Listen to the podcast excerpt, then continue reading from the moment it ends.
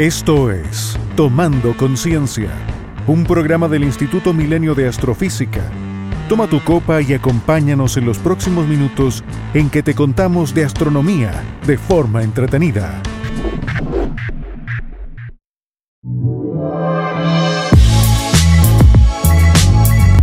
Hola a todos, bienvenidos a este nuevo producto de divulgación que estamos inaugurando en el Instituto Milenio de Astrofísica, más. Eh, mi nombre es Macarena Estrella y soy la encargada de comunicaciones y divulgación del Instituto Milenio de Astrofísica. Y hoy estamos inaugurando este nuevo programa que le pusimos muy ingeniosamente Tomando Conciencia. Y la razón es porque los queremos invitar a todos. Aquí estamos todos con nuestra eh, cerveza en este momento, pero los queremos invitar a todos a eh, acompañarnos con un vinito, con una cerveza, incluso con un café para aprender un poco más respecto a diferentes temas científicos, también sobre la carrera científica, así que em, queremos invitarlos, como les decía, a que nos acompañen, se sirvan su copita y pasen estos minutos con nosotros. Eh, me acompaña Manuela Zócali, ella es astrónoma, es la subdirectora del MAS y además es la directora del programa de divulgación de nuestro instituto que se llama Observa Más y los investigadores postdoctorales y muy importantes miembros de nuestro comité creativo con quienes hemos hecho muchísimas em, actividades de divulgación que son Rodrigo Contreras y Álvaro Rojas. Entonces, como les contaba, tenemos tres interesantes temas que queremos conversar hoy, empezando ya y metiéndonos en el tema. ¿De qué vamos a hablar? Por ejemplo, Álvaro, ¿qué nos vas a contar hoy día? Bueno, a modo de bajada de título, mi tema hoy es hablar sobre polvo, fragmentos del espacio exterior cayendo hacia la Tierra, pero les voy a hablar de otras maneras en que encontramos el polvo incluso en nuestras casas. Súper interesante además porque hace poquito tuvimos las líridas, ¿cierto? Ahí tú nos vas a contar un poquito más de qué se trata y también. tenemos que pedir muchos deseos ahora para salir de... Muchos deseos, ¿Ah? exacto. Muchos buenos deseos, sí. Exacto. Manu, ¿de qué nos vas a contar hoy en, en el primer programa de Tomando Conciencia? La maga me dijo, encuentra un tema y, yo no podía pensar en nada porque estoy en un comité que revisa propuestas de observaciones para los telescopios y entonces estoy eh, ahogada con eso. Aprovecho de contarle cómo es esto, de obtener tiempo de observación en los telescopios. Lo que es súper importante además, ¿cierto? Porque nosotros eh, siempre se piensa que los y las científicas están ahí concentrados full en su ciencia y no, tienen harto tema administrativo y de revisiones que hacer, así que es súper importante conocerlo. Y Rodrigo, cuéntanos, ¿de qué nos va a conversar hoy? Bueno, yo me fui a estudiar un poquito lo que eh, y a leer sobre lo que está pasando aquí en nuestro vecindario, eh, porque han llegado unos habitantes nuevos por ahí por el planeta Marte y estos nuevos habitantes están haciendo historia, así que es algo que está súper hoy día, es actual de lo que estamos haciendo en ese, en ese planeta, así que quiero contarle un poquito, un poquito de historia y un poquito por qué estamos allá eh, investigando el planeta rojo. Buenísimo, porque hemos estado súper emocionados con Marte desde febrero más o menos, ¿cierto? Cuando llegaron estas misiones. Exactamente, febrero. Así que em, los invito a tomar un sorbito para empezar ya, para que Álvaro ya nos cuente sobre, sobre el tema, que ya nos adelantó un poquito. Sí, bueno, como, como ustedes saben, durante el año hay algunos días o algunas semanas que se caracterizan por estos eventos tan llamativos, eh, para quienes los han podido ver, que son las lluvias de meteoritos. Y las lluvias de meteoritos básicamente suceden cuando la Tierra pasa por el camino de polvo, granos, eh, pequeños fragmentos de cometas, de asteroides que están flotando en el espacio entre los planetas. Tal vez todo todos nosotros hemos aprendido en algún momento que en el sistema solar hay una región en donde se concentran los asteroides, ¿no? Entre Marte y Júpiter está este cinturón de asteroides. Y sin embargo, entre los planetas hay un montón de escombros muy pequeños que sobraron de la formación del sistema solar y que están un poco por doquier en el plano donde orbitan los planetas y también en la trayectoria por donde circula la Tierra. Esto hace que de repente en algunos momentos del año, en lugares por donde anteriormente, hace cientos de años, pasaron cometas, eh, la Tierra se atraviesa y entonces muchas de estas partículas caen, entran a la atmósfera y las que son más grandes, digamos, del tamaño de un grano de arena y un poco más, grandes que eso, producen las llamadas estrellas fugaces.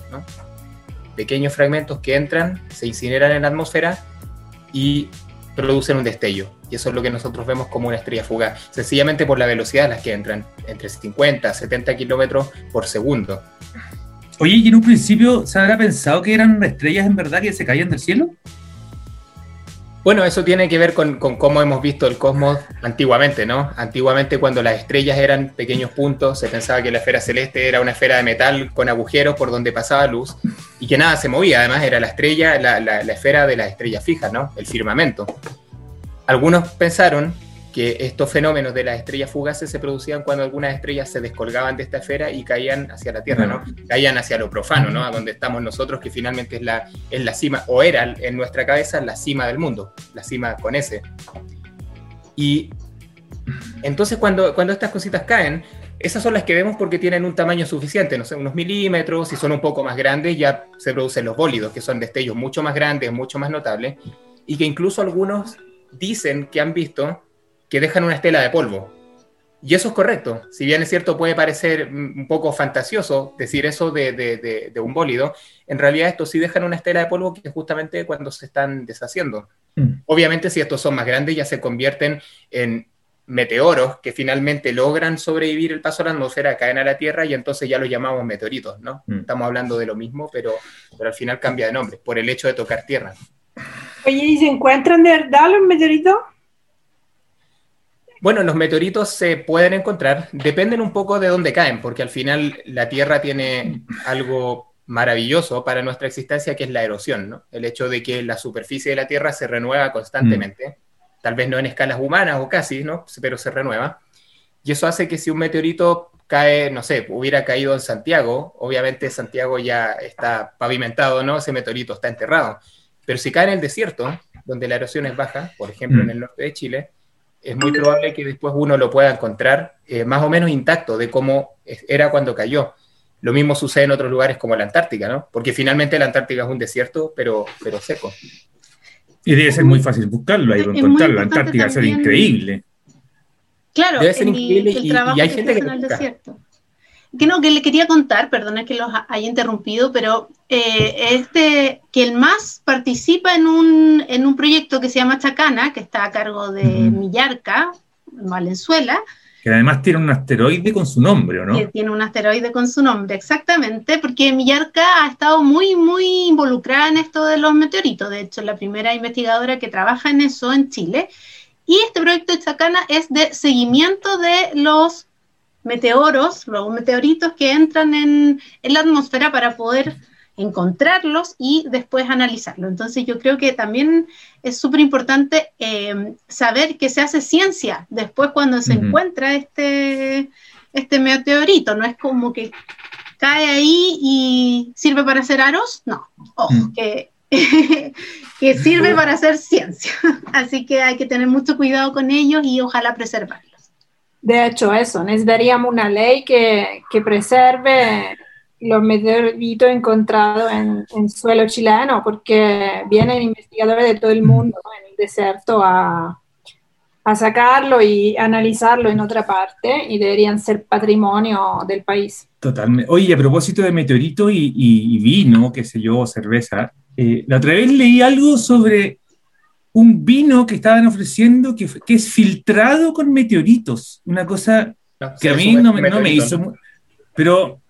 No, sé, no sé si lo. No, justamente, a mí no me hace ningún chiste. Pero además tendríais que tener como demasiados meteoritos para hacer algo así. O sea, no debe ser verdad tampoco.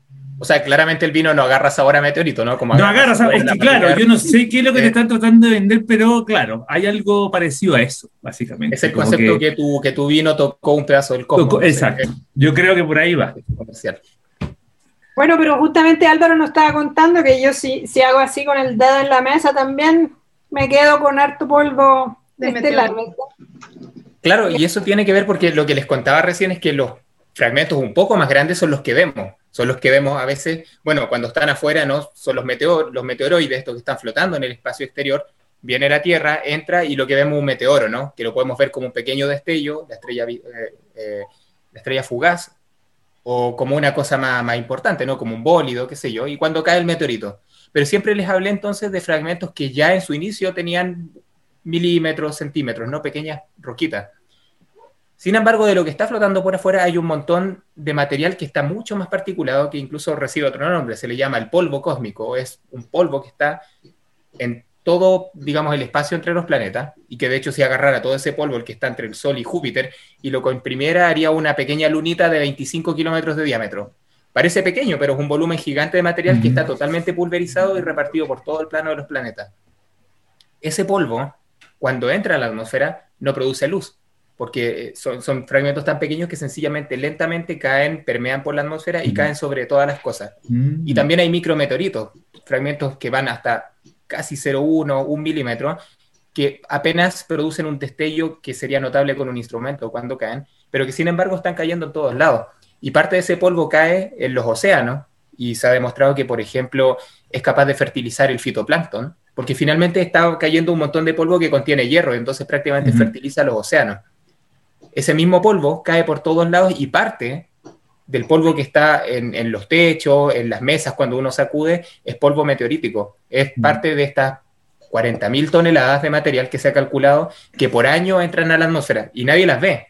Están por todos lados, sin embargo, son 40.000 toneladas. Si lo que queremos pasar a, a, un monto diario, son 110 toneladas aproximadamente de material que están todos los días lloviéndonos encima de nosotros eh, sin que nos demos cuenta. Claro.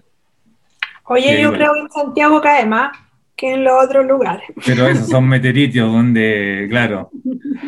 Por lo menos ¿Ah? cae más. Tanto que hacer el aseo, todo, sobre todo ahora en pandemia, parece que más. Pareciera que fuera mucho más, ¿no?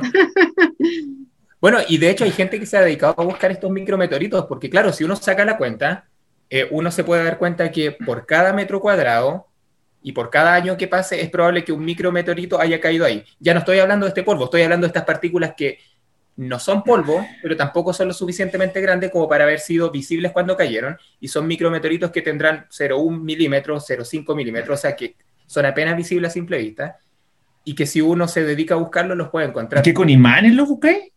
De hecho, hay, hay un músico, eh, de hecho un, un jazzista eh, noruego, que en sus ratos libres se dedicó a la ciencia y se dio cuenta que eh, con un imán y con una bolsa él podía subirse un techo, Mm. por ejemplo, recolectar todo lo que fuera Ah, en las canaletas. Y examinarlo en el microscopio. Y se pasó varios años entendiendo todo lo que no era meteorito y encontró de todo. O sea, el, el microuniverso en cualquier lugar de la casa de uno es, eh, es realmente gigante, ¿no? Y él se dio cuenta que podía reconocer con mucha paciencia que de repente encontraba pequeños fragmentos que analizados mostraban eh, ser cosas que venían de afuera. Bueno, Y por lo tanto, uno, si tuviera mucha paciencia y un microscopio, podría encontrar micrometeoritos buscando en las canaletas de su casa, por ejemplo. No mejor vayas a la playa con esas cuestiones y encontráis más, ¿no? La verdad es que en la playa se ponían como con unos detectores también de metales o no sé. Monedas. ¿Ah? O joyas. A joyas, claro, claro. Tal cual. Buena. Buenísimo. Y quizás para terminar, Álvaro, con, con este tema que es súper interesante de los meteoritos, sería súper relevante em, explicar cuál es la diferencia entre asteroide, meteoroide, meteorito y meteoro. Lo dije súper desordenado, pero se entiende la idea. Para el grado de Para- dificultad para el astrónomo. Claro, obvio. Como para un poco em, contarle a quienes nos están escuchando que al final un poco estamos hablando, hablando de lo mismo, pero no, Es- sino que depende de dónde lo encontremos, etcétera. Cuéntanos tú cómo estas diferencias. Claro, o sea, finalmente siempre estamos hablando de rocas o polvo, ¿no? Que son objetos que vienen de la formación del sistema solar y que los distinguimos a veces más que nada por sus características físicas, su tamaño. En este caso, los asteroides son los objetos que tienen más de 50 metros. Son rocas relativamente grandes que van desde ese porte, pero pueden llegar a tener mil kilómetros de diámetro. Y se concentran mayormente en lo que se llama el cinturón de asteroides y en otros lugares en el sistema solar que, los planetas los ordenan, digamos. Pero cuando nos vamos al rango más bajo, entre lo que va entre, no sé, un milímetro y justamente estos 50 metros es lo que llamamos meteoroides, que son estas pequeñas roquitas que andan dando vueltas, que a veces las cometas los han dejado por donde han pasado, que a veces choques de asteroides han dejado un montón de escombros flotando. Y esos son los meteoroides. Cuando la Tierra pasa y estos meteoroides entran a la atmósfera y se comienzan a quemar, ya hablamos de un meteoro, porque es una piedra en proceso de incinerarse en la atmósfera por fricción, por, por una temperatura que puede alcanzar 1600, 2000 grados Celsius, eh, básicamente. Y es el meteoroide, ¿no? O, digamos, el meteoro, lo que uno dice, ah, la estrella fugaz o el bólido. Si esa piedra fue lo suficientemente grande como para sobrevivir a todo el paso de la atmósfera, cae en la Tierra y lo encontramos, entonces hablamos de un meteorito. Entonces al final es un personaje con muchas ropas distintas, ¿no? Los nombres son según dónde lo pillamos al final. Bueno, sí. Perfecto. Entonces, em, la primera lección es que em, podemos, que cuando eh, la Tierra pasa por la órbita de, un, de estos objetos, podemos ver estas estrellas fugaces, ¿no es cierto? O que se le llama estrellas fugaces, pero que no son estrellas realmente, ¿cierto? ¿O estoy uh, diciéndolo mal? Estoy bien. Sí, justamente. No son estrellas. La Tierra pasa, recolecta cosas. Algunos han tenido la suerte de tener un cielo sin contaminación lumínica y bastante em, despejado para poder observar que a veces son muchas, muchas, muchas, muchos objetos que entran en la atmósfera, entonces eh, hay para pedir miles de deseos. Y em, la otra lección es que hay que tenerle un poquito más cariño al, polvo que uno saca de la casa. Ya no, no, no lo hagamos con tanto odio el aseo. Hay algo de. Si no vemos los meteoritos, al menos sabemos que nuestra aspiradora está llena de polvo cósmico. Una parte de Así que ahí miremosla con, con otros ojos. Súper. Muchas gracias Álvaro, fue muy, muy interesante y muy instructivo también todo lo que, lo que nos contaste. Y eh, para seguir con este programa, eh, ahora me gustaría hablar con, o sea, que Manu nos contara de, este, de esta pega que está teniendo por estos días, que eh, está mucho más alejado de lo que se piensa de que hacen los científicos y científicas, como les decía en un principio, que no tiene que ver solo con analizar datos eh, obtenidos por los telescopios, sino que es un trabajo un poco más administrativo, pero que forma parte de la carrera científica. Y todos quienes se quieran dedicar a, esta carrera, como les decía, valga la redundancia, eh, tienen que saber que no todo es miel sobre hojuelas, como dice. También hay otros trabajos que quizás no son tan entretenidos, pero que forman parte de la carrera científica que, Y yo tengo la edad académica, por supuesto, para estar en cuanto comité se le puede ocurrir. Así que necesito tomarme un trago para enfrentar esto. Sí, estoy leyendo muchas, muchas propuestas de observación, así que aprovecho contarle de esto porque en mi experiencia Em, la gente que no, que no conoce personalmente un astrónomo suele pensar eh, quizás que, que, nosotros los astrónomos pasamos una fracción importante de las noches del año observando un telescopio. Em, y, con los ojos quizá, y, y, no podrían estar más equivocados, así que aprovecho contarle como este ya desde más de 50 años, diría yo, em, los telescopios se han convertido en instrumentos tan sofisticados que no lo construye un equipo de investigación y a menudo no lo construye siquiera un país, sino que lo construyen consorcios internacionales. Por ejemplo, aquí en Chile tenemos en el norte muchos observatorios construidos por consorcio de muchos países. Eh, la mayoría de los que están aquí son europeos o norteamericanos. Entonces después eh, nos encontramos con un telescopio compartidos entre todos los astrónomos de toda Europa, por ejemplo. ¿Cómo hacemos para que esta gente vaya a observar? La manera en que está organizado esto es que mm, por lo general, dos veces al año se abre un llamado para propuesta de observación.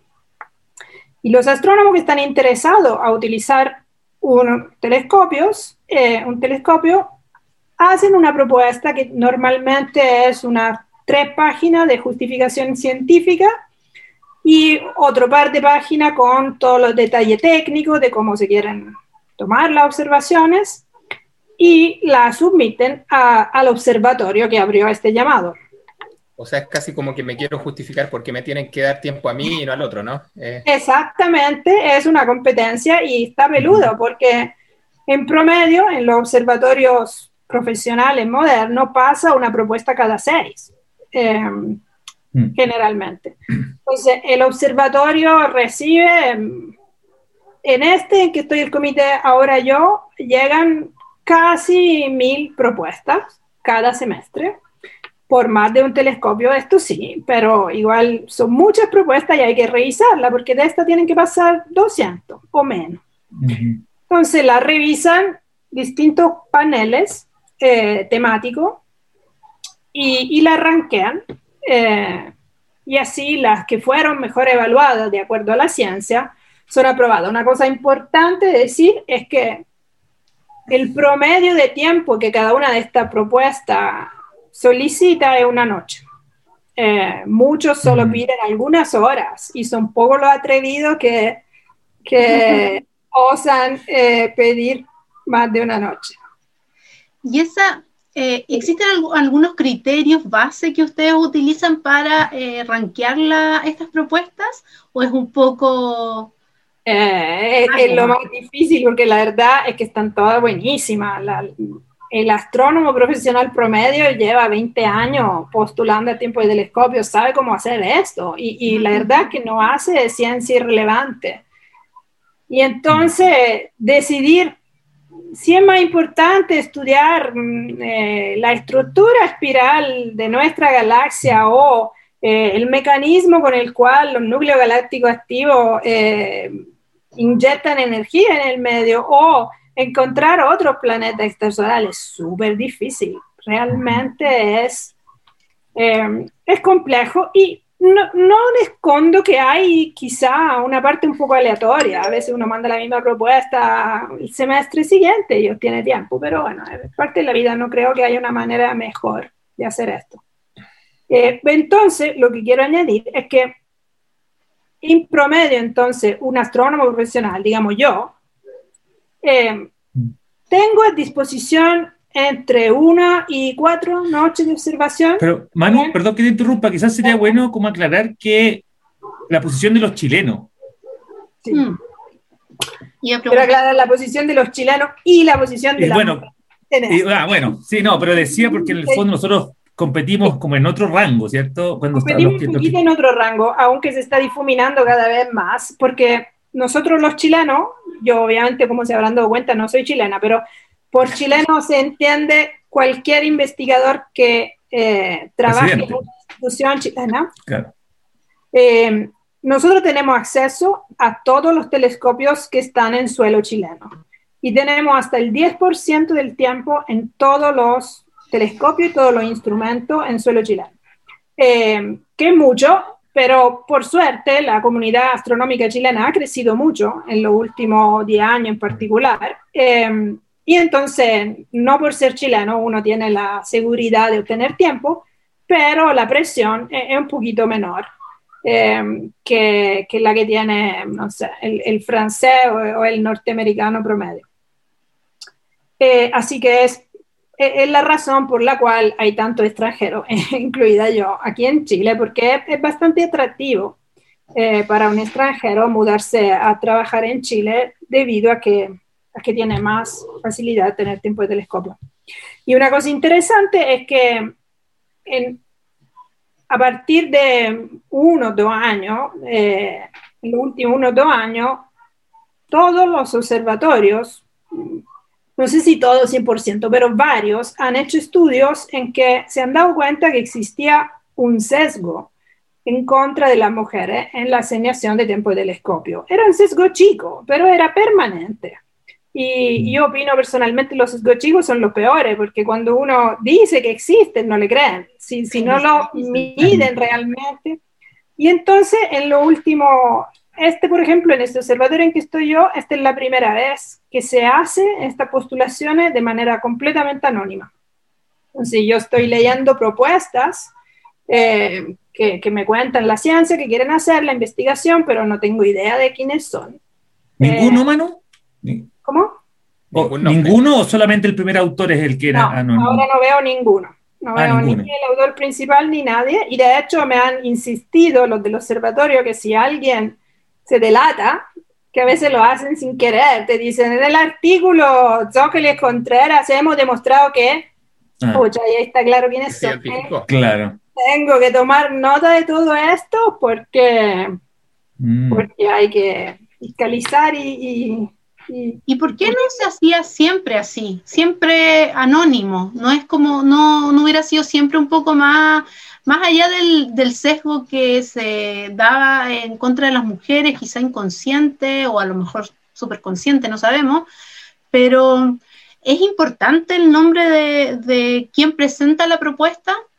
Se consideraba importante para saber en el fondo si este equipo o esta persona tiene la capacidad de analizar estos datos. Em, y entonces, efectivamente, ese es un argumento, eh, eh, es valioso.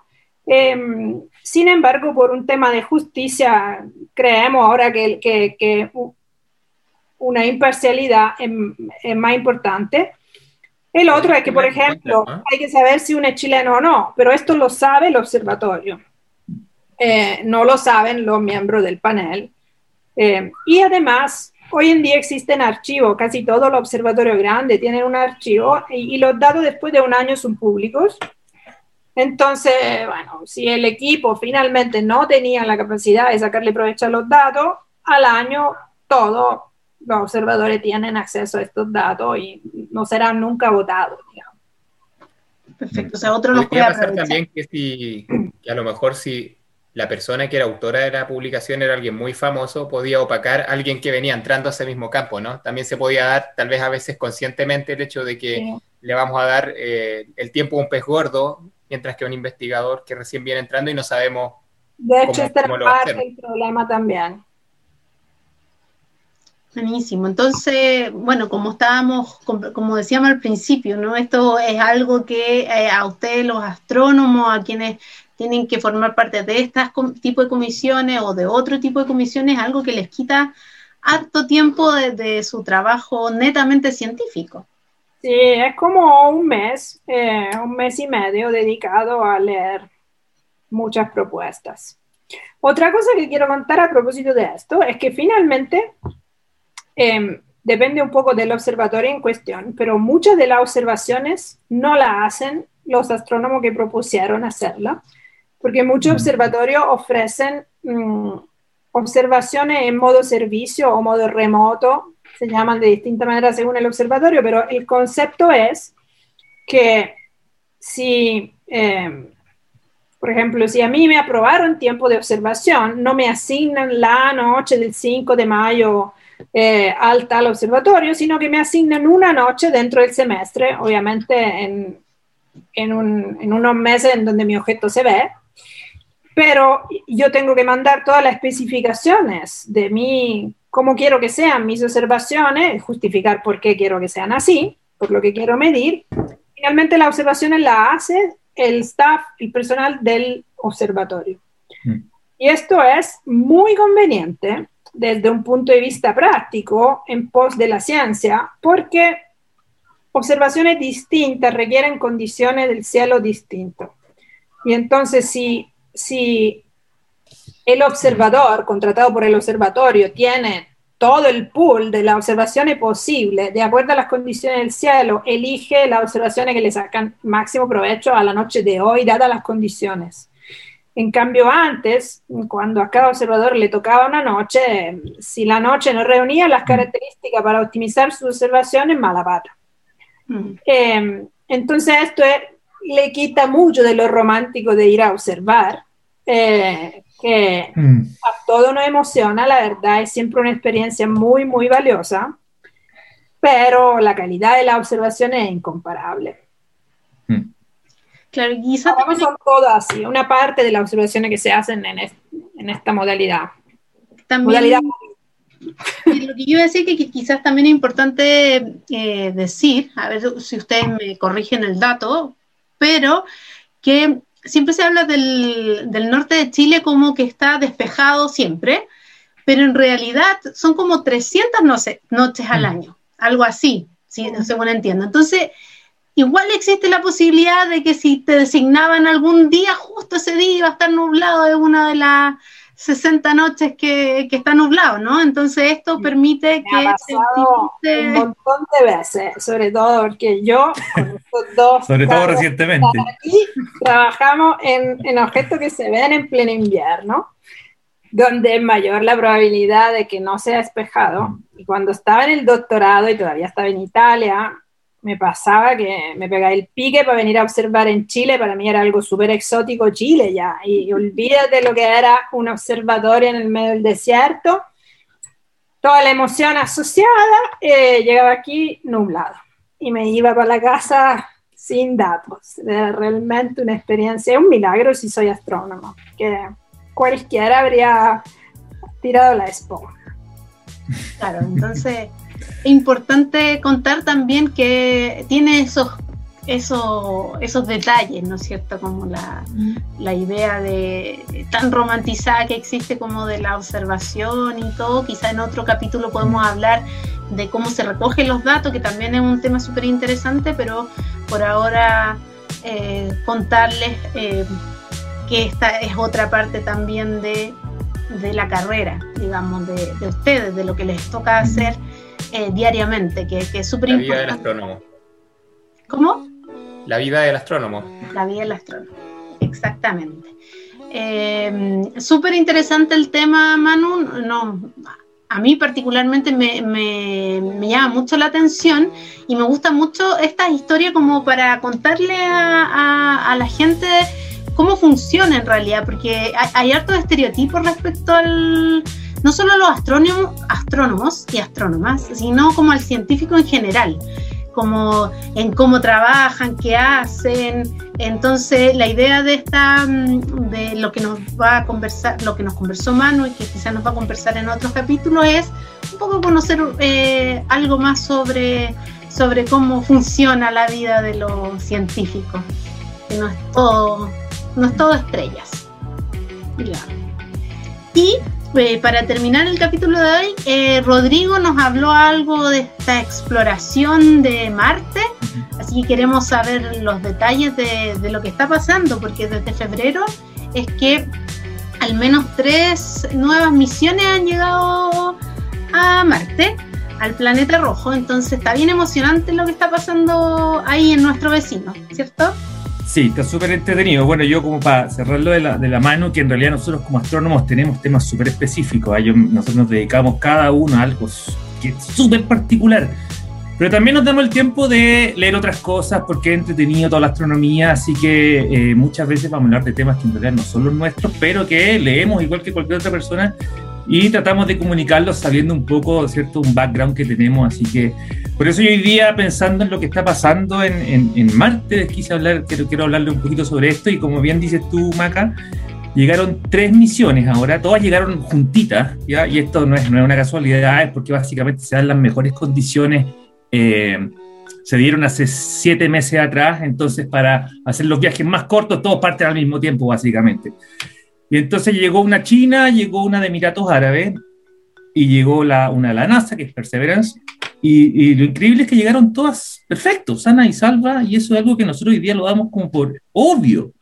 Pero por ahí me puse a leer y en realidad esto no siempre ha sido muy obvio. ¿eh? De hecho, hay como casi más de un 50% de misiones que son fallidas a Marte. O sea, tuvieron problemas en el camino, tuvieron problemas con las comunicaciones, Así que se ha perdido también mucho tiempo, mucho dinero en, en, eh, en, ir a Marte. Y de hecho los rusos son campeones para las fallas. Yo me estuve mirando ahí, lo, la Unión Soviética tenían como de 22 misiones, no sé, un 3% así de, de, éxito. Increíblemente lo poco, debe ser muy, muy complicado. O sea, Pero una de las... Totalmente ¿Ah? en la persistencia, ¿no? ¿Cómo? El éxito fue basado totalmente en la persistencia. En la Exactamente, persistencia. totalmente, totalmente. Eh, bueno, uno de, los, uno de los más que más me llama la atención y que se los quiero contar, eh, en realidad no es de, de, la Unión Soviética, sino que es de, de, Estados Unidos, de la NASA. Y es de una, un, un, orbitador que se llamaba el, el, orbitador Climate, que quería ir a estudiar el clima de Marte. Esto fue como alrededor del, del 1988, 1998. Y resulta que, bueno, lo lanzaron este, esta, esta nave, ¿cierto? Eh, perfecto, todo maravilloso, abrazo y champaña en la NASA, un despegue increíble. Después, nueve meses de viaje, ¿cierto? Y ahí todo impecable, cero falla. Y después de los nueve meses ya es cuando esta órbita, o sea, esta, esta, esta nave tiene que quedar en órbita alrededor del planeta. Pues entonces, cuando, cuando llegó, ¿cierto? Y empezó, se empezó a acercar y pasó por atrás de Marte, desapareció. Nunca más se comunicó con nadie. O sea, increíble. Desapareció y la misión se fue a la paila. No se supo qué eh, pasó.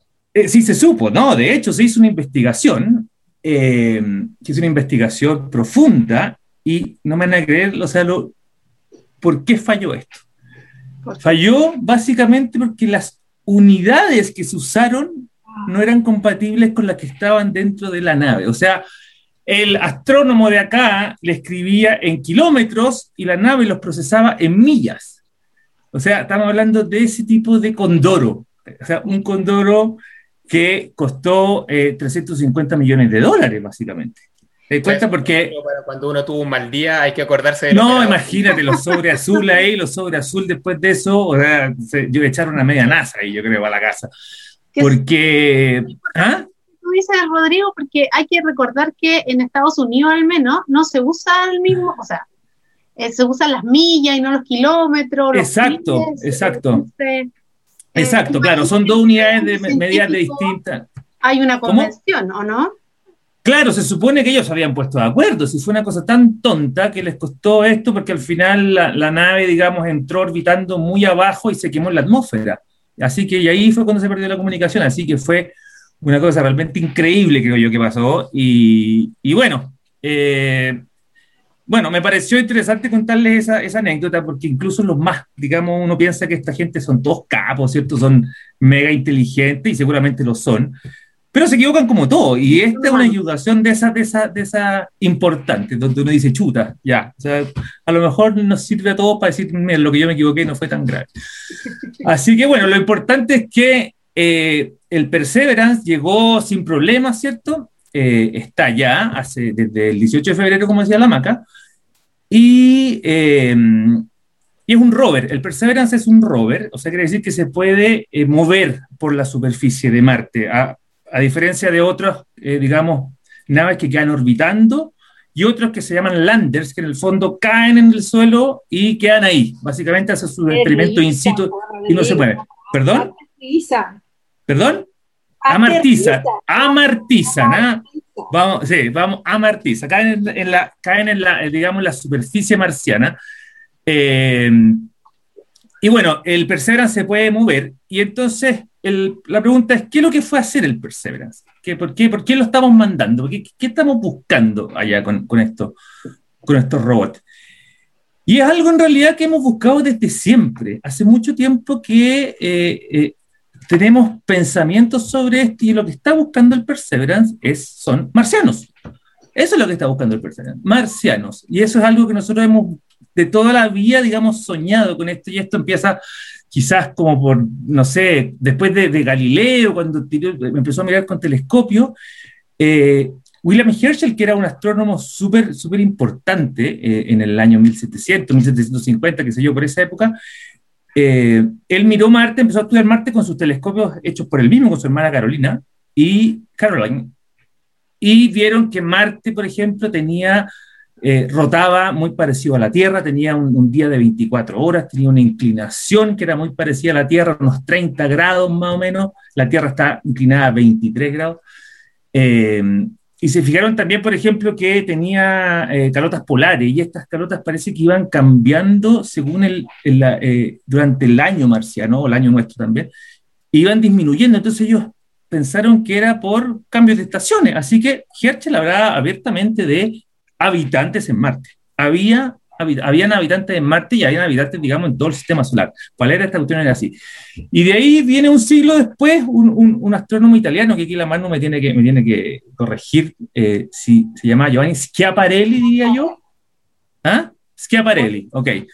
Em, entonces, este astrónomo italiano em, también se puso a estudiar Marte y él vio que habían canales o sea, él, digamos, lo que vio es que habían surcos en realidad en Marte. Como nunca habló de agua ni nada. Él dijo, él, vio surcos, pero la traducción, digamos, posiblemente por periodista, no quiero aludir a nadie, pero ¿ah? fue Canali, o sea, fue en realidad, ellos lo, lo, interpretaron como canales artificiales más que canales naturales, y eso fue realmente el salto a que todo, digamos, la, la, la, gente pensara que estábamos hablando de, de, de, vida, de gente que estaba, digamos, haciendo cosas en, digamos, obras de ingeniería. De hecho, de ahí viene otro astrónomo que se llama Percival Lowell, que era, muy, era una persona muy, muy rica, tenía mucha plata, y, creó un observatorio para estudiar Marte. Y él está obsesionadísimo con que habían marcianos que habían hecho una red de canales para llevar las aguas de los casquetes polares a la zona central de Marte, eh, para, para, digamos, eh, porque era muy seca esa parte. Así que... Yo creía que, se está extinguiendo. Entonces, como se está extinguiendo, tuvieron que hacer canales para llevar el agua. Exactamente, pensaba que estaba muy seca la zona central, entonces esta era una manera de, llevar agua a las zonas más centrales. Así que imagínate, pues si habían astrónomos que hablaban de marcianos, de canales de, de marcianos ingenieros, digamos. Bueno, obviamente la gente creía con todo el alma que realmente estábamos acompañados en el sistema solar y en el universo había, había mucha, había vida, básicamente. Así que, eh, bueno, había muchos astrónomos también que no creían en esto, ¿ah? eh, debo decirlo. Dime. Precisamente por eso, se sabe algo, o sea, ¿qué se sabe ahora en la actualidad respecto a esos canales? Me imagino que... Bueno, esto era básicamente un sesgo, un sesgo humano nomás. Eh, recordemos que en ese tiempo todavía la observación era, era con el ojo, o sea, los astrónomos ponían el ojo en el ocular y tenían que dibujar básicamente lo que veían. Así que un poco, no sé, quizá el cansancio de la noche, eh, no sé, una cervecita por ahí, no tengo idea, pero te empezaba a ver ya cosas que no habían nomás. Pues entonces, yo creo que uno después, eh, cuando ve algo que lo entusiasma, a lo mejor sigue viendo lo mismo. Yo tengo, yo tengo la idea que algo, algo así les tiene que haber pasado. Pero bueno, la cosa es que en algún momento... Eh, Eso tiene un nombre, creo, ¿no? Pareidolia. Pareidolia, claro. Pareidolia, bueno, de hecho hay mucha gente que, Claro, exacto. Los enchufes o las nubes, la gente ve, bueno, uno ve cosas también. En Marte todavía hay gente, mucha gente que ha visto pirámide o esfinge, y eso es justamente ese, ese efecto que estáis contando tú. Eh, bueno, pero la, la, cosa es que al final se mandaron las sondas, se empezaron a mandar las primeras sondas a Marte, y una, la primera, digamos, que llegó, creo que fue la, la Mariner 4, que fue por ahí por el 1965, y ahí tuvimos las primeras imágenes de Marte y esas ya nos descartaron de raíz de que no habían marcianos, no habían canales, eh, no había una civilización. Así que ahí como que se cortó básicamente esto, pero estaba siempre la posibilidad de que eh, abajo, en, el terreno, en el terreno marciano, existieran quizás animales pequeñitos o plantas. No, no, no, no lo sabíamos realmente. La, estas órbitas, porque esto este Mariner 4 hizo un sobrevuelo, pasó volando y lo que alcanzó a hacer fue sacar 20 fotos y listo, y siguió por otro lado. Así que, pero después eh, se mandaron ya robots que, que, amartizaron, digamos, y ahí ya pudieron ver. Y cuando prendieron las cámaras se dieron cuenta que ya Marte era un lugar realmente desértico, frío, desolado, sin ningún signo de vida en absoluto. Así que como que ahí realmente se cortó de raíz todo este tema de, de, la vida marciana. Pero resulta que también hemos encontrado con otras, digamos, otros eh, experimentos, otras sondas, que en Marte corrió agua y hubo agua en abundancia. Y esto eh, significa, y bueno, y todos los estudios nos dicen todavía que Marte tuvo un pasado muy parecido a la Tierra, digamos, en sus inicios. Así que seguramente Marte tuvo atmósfera, Marte eh, tuvo mucha agua, y por lo tanto es posible que haya tenido vida en sus inicios. Y eso es lo que estamos buscando hoy día con Perseverance. O sea, con todos los rovers que han venido antes de Perseverance, hemos eh, estado buscando indicios de zonas habitables, indicios de materia orgánica y ahora indicios de microfósiles. Así que justamente... Paleontología marciana, una cosa Exactamente, exactamente. Estamos haciendo eso. O sea, eh, el Perseverance tiene la instrumentación para, para, para, buscar estas cosas, de hecho va incluso a excavar un poquito, va, va, va, a meter terreno marciano, digamos, tierra marciana, en unas capsulitas que después las tenemos que ir buscar en una misión futura. Eh, van a quedar ahí en algunos lugares estratégicos y después tenemos que ir buscarlos para traerlos de vuelta, quizás cuando, y estudiarlos en el laboratorio. Así que esa, eso, por eso estamos allá con, con Perseverance, digamos, buscando marcianos, pero obviamente en este caso estamos hablando de microfósiles, si es que existió vida anterior o algún, alguna cosa de este tipo que nos pueda decir si realmente estamos solos en el universo. Así que bueno, eso... si, han, si ha vuelto alguna de esta misión? De los rovers, los lander, etcétera, o típicamente hacen los análisis ahí mismo? Hasta ahora han hecho los análisis siempre ahí. Nunca eh, eh, hemos vuelto, creo yo, desde Marte. Y de hecho, bueno, ahí les voy a contar una cosa, un experimento súper interesante que tiene el Perseverance. Eh, no hemos vuelto, son todos eh, robots que se quedaron ahí y ahí mueren. Digamos, ese, ese, ahí, ahí, ahí está su, su, su, vida, empieza allá y termina allá. De hecho, eh, es súper eh, como importante el trabajo comunicacional que ha hecho la NASA de hacerles Twitter y todo esto a los, a los rovers y a todos nos da penita cuando dicen que el...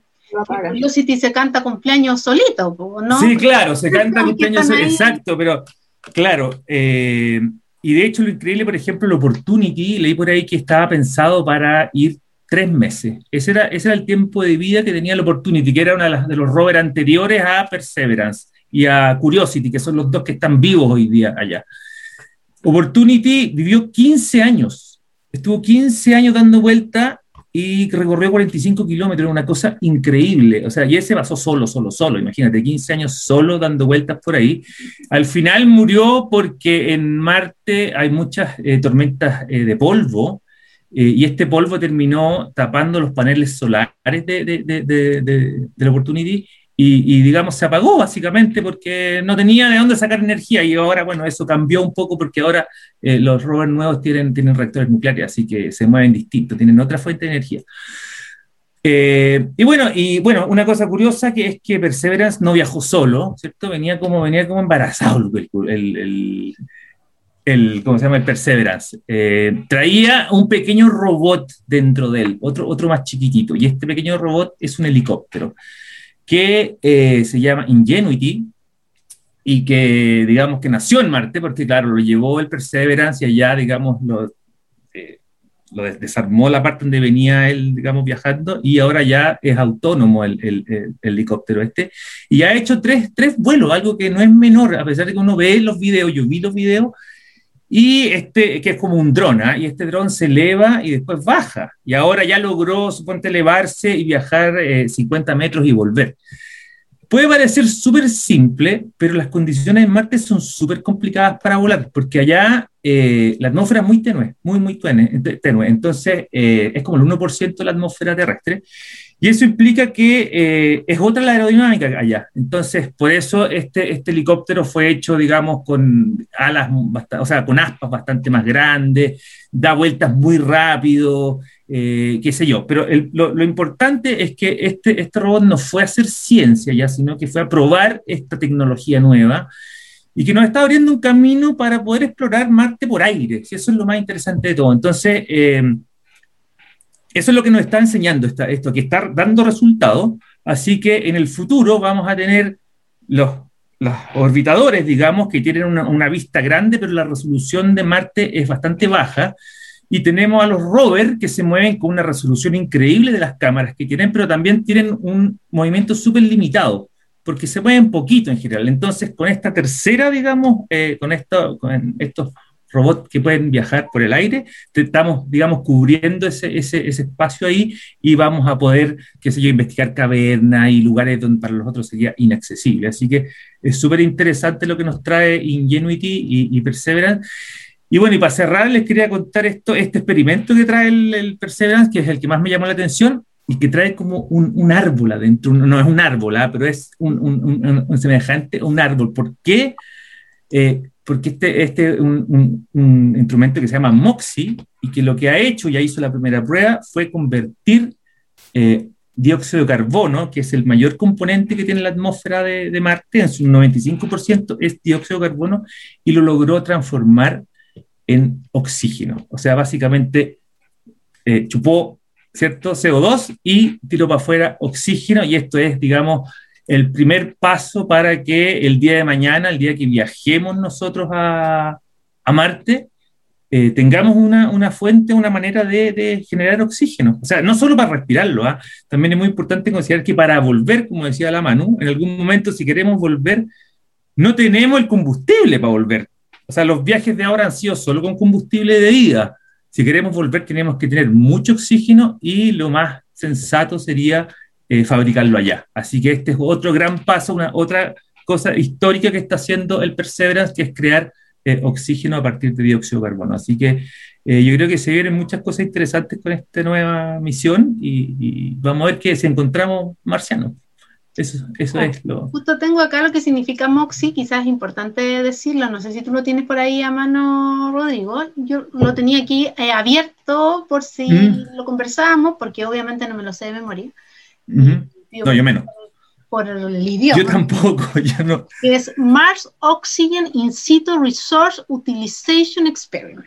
Claro, claro, algo así. Es, es complicado el nombre, pero lo importante es el concepto, creo yo, que es esto de... eh, igual hizo una cosa muy mínima, ¿eh? o sea, pudo generar 5 gramos de oxígeno, que es como no alcanzaría como para respirar 10 minutos, parece. Así que en el futuro vamos a tener que llevar unos MOXI enormes que van a ser capaces de generar todo este oxígeno y, y- y- y permitirnos vivir allá. Realmente también está probando un concepto técnico, ¿no? Está probando que se puede. Claro, exactamente. Es como, es como la misma idea que con Ingenuity, exactamente. Está, eh, Exactamente, son pruebas. Como que está corriendo un poco las barreras de la ciencia. Hace, Exacto. hace un ratito atrás no sabíamos que eso se podía hacer, ahora sabemos que se puede hacer, entonces podemos, podemos, digo yo. Podemos Bueno, ¿no? estamos todos ahí, dan, sí, po, haciendo Eh, ánimo, dando ánimo. saber un poco más de, de con estos experimentos, saber cómo funciona eh, las cosas en Marte y poder agrandarlas después y, y- y Ujú. quién sabe poner una colonia, que es un poco como el paso que, que viene después de haber ya llegado a la Luna, aunque queremos volver a la Luna, de nuevo en- me, me uno a esa, a esa misión. Eh, también Marte es un objetivo súper importante como para llevar humanos, ¿cierto? Seguro. Igual yo estaba yo pensaba mientras leía sobre esto, yo no iría, yo no iría ni una posibilidad a Marte, no, no. Creo que, o sea, debe ser increíble si me pudiera teletransportar y estar ahí un ratito, volver. mirar y volver, pero un viaje, un viaje allá, vale, o sea, son nueve meses y ida y vuelta son dos años porque hay que esperar los momentos perfectos para volver, o sea, es un viaje súper complicado, eh, así Inhóspito, que... además, que te- Ah, inhóspito, ser- Las condiciones son casi como de irse caminando hasta el Polo Sur. Exacto, ¿no? Debe ser una locura. ¿sabes?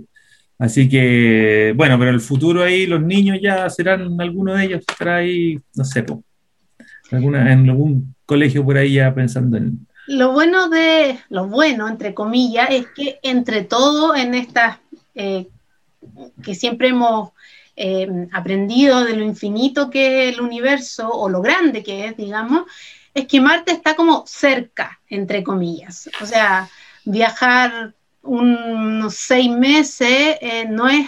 eh, no es como lo que hizo Voyager, no sé, que recién acaba de salir del sistema solar, que son viajes de años, Sí, de décadas. Entonces, años. de alguna manera Marte es- se ve como que está ahí, ¿no es cierto? Como, Sí, yo creo que dentro de todo, bueno, eh, Venus está más cerca, pero es un planeta súper, digamos, es terrible para ir, no, no, no es recomendable, eh, es súper caluroso, así que no lo descartamos desde un principio.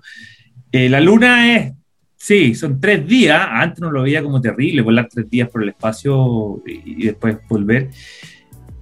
Marte está súper cerca, cierto, está súper cerca, pero igual yo me imagino nueve meses o siete meses arriba de una nave viajando por el, por el espacio, o sea, debe ser una locura. o sea, hay Pero personas bueno. que están encerradas en su casa hace un año De y hecho, están... bueno, sí, po, sí, po, Estamos practicando el exacto, encierro. exacto, estaba practicando. Así que, no, va a ser increíble, yo no sé, espero estar vivo el día que, que para ver eso en televisión. Yo, de hecho, eh, no vi cuando el hombre llegó a la luna porque yo no había nacido todavía. Eh, muy cerca, pero no había nacido. Y me encantaría ver esta, este, este, este paso siguiente que es en Marte. O sea, realmente me encantaría. Sí, de todas maneras, yo creo que eh, estábamos súper súper emocionados en febrero por la llegada del robot. Imagínate si llegara eh, un hombre, una mujer a Marte es una cuestión increíble y en realidad es algo que a todos yo creo que nos gustaría presenciar. Así que bueno, con este tema eh, súper interesante y los otros dos también que nos dejaron súper entusiasmados para seguir averiguando sobre el polvo cósmico también y de cómo funciona la carrera científica. Eh, yo creo que damos por terminado este primer capítulo de Tomamos conciencia, así que tomemos nuestros pasos y despidamos este capítulo inicial. Esperamos que nos eh, acompañen en los siguientes capítulos eh, recuerden que nos pueden buscar como Astrofísica Más en todas las redes sociales. Ahora también tenemos Spotify. Así que los invitamos a seguirnos, a preguntarnos. Ahí si les quedan algunas preguntas respecto a, los temas que hemos tratado hoy o nos quieren proponer temas, eh, los invitamos a que, a que puedan hacerlo a través de nuestras redes sociales. En nuestra página web, web, web es www eh, así que también ahí pueden encontrar información de nuestro instituto. Así que eh, les damos las gracias por acompañar, por habernos acompañado, a Manu, a Rodrigo, a Álvaro también por traernos estos temas increíbles que eh, lo pasamos súper bien además conversándolo y si tienen dudas ya saben, nos contactan. Que muchas gracias a todos por acompañarnos. Chao, chao. Chao, hasta la próxima. Chao. Hasta la próxima. Esto fue Tomando Conciencia del Instituto Milenio de Astrofísica. Revive este y otros capítulos en las redes sociales del MAS. Búscanos como arroba astrofísica más.